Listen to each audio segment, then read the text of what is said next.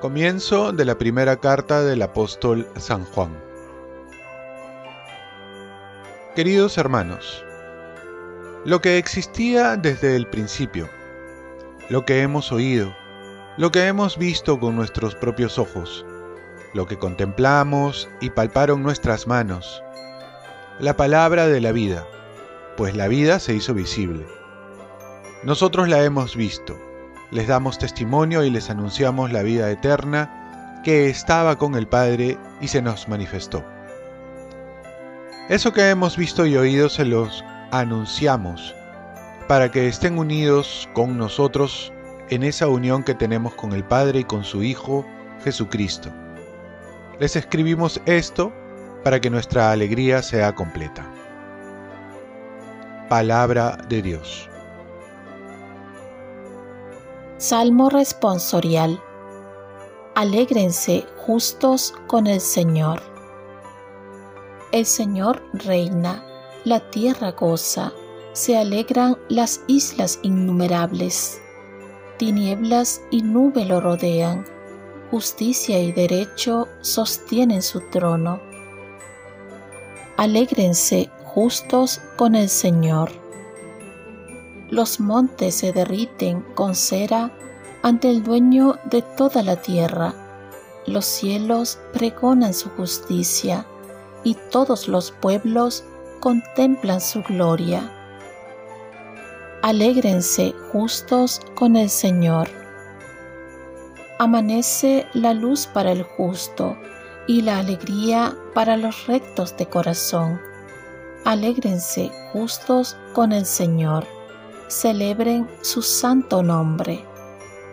Alégrense justos con el Señor. Lectura del Santo Evangelio según San Juan.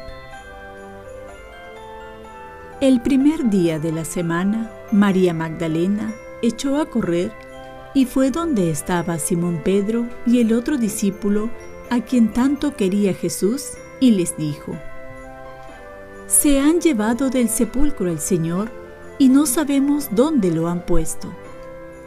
Salieron Pedro y el otro discípulo camino del sepulcro. Los dos corrían juntos, pero el otro discípulo corría más que Pedro. Se adelantó y llegó primero al sepulcro. Y asomándose, vio las vendas en el suelo, pero no entró. Llegó también Simón Pedro detrás de él y entró en el sepulcro. Vio las vendas en el suelo y el sudario con que le había cubierto la cabeza, no por el suelo con las vendas, sino enrollado en un sitio aparte. Entonces entró también el otro discípulo, el que había llegado primero al sepulcro, vio y creyó.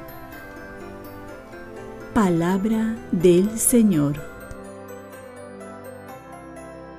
Paz y bien, celebramos la fiesta de San Juan el Evangelista. Entró, vio y creyó. En el Evangelio se nos describe tres puntos importantes que nos cuenta el mismo evangelista. Entró, vio y creyó. Veamos cómo se puede interpretar estos tres verbos. Entrar en la escucha es lo primero que se pide. Abrir los oídos y el corazón. Estar dispuestos a dejar de lado nuestro punto de vista, y es que el escuchar es dejar entrar a la otra persona y también entrar nosotros en el misterio del otro. Y se entra con delicadeza, con atención y con devoción. Luego tenemos el verbo ver, que no solo se refiere a ver con los ojos, sino ver con el corazón, ver con el deseo, ver con la expectativa, con la admiración, todo lo que Dios ha hecho y está haciendo en nuestra vida, en el mundo, en la creación. Este verlo no solo en lo extraordinario, sino verlo en lo ordinario, afianzando nuestro querer a Dios para amarlo. Por último está el creer, que no es un mero hecho intelectual, sino que comprende la adhesión de la voluntad de toda la persona a Jesús, el creer, que significa también creerle, y que nos lleva a una actitud de fidelidad, de confianza. El creer en Dios dispone todo para nuestro bien es lo que va a decir la palabra de Dios. Y esto también hasta con los acontecimientos más trágicos en la vida. Los tiempos fuertes, como ahora, son propicios para hacer esta experiencia, de entrar, ver y creer. Esto es entrar en el misterio de la encarnación, ver y sorprenderse el amor de Dios, todo lo que ha hecho por el hombre, y creer disponiendo nuestro corazón, nuestra vida para que Él viva en nosotros. Y decir como San Pablo, ya no vivo yo, es Cristo quien vive en mí. San Juan, el evangelista, es el más joven de los apóstoles, considerado como muchos por el discípulo amado. Es aquel que sabía escuchar su corazón, pues acostumbraba a recostar su cabeza en el pecho de Jesús.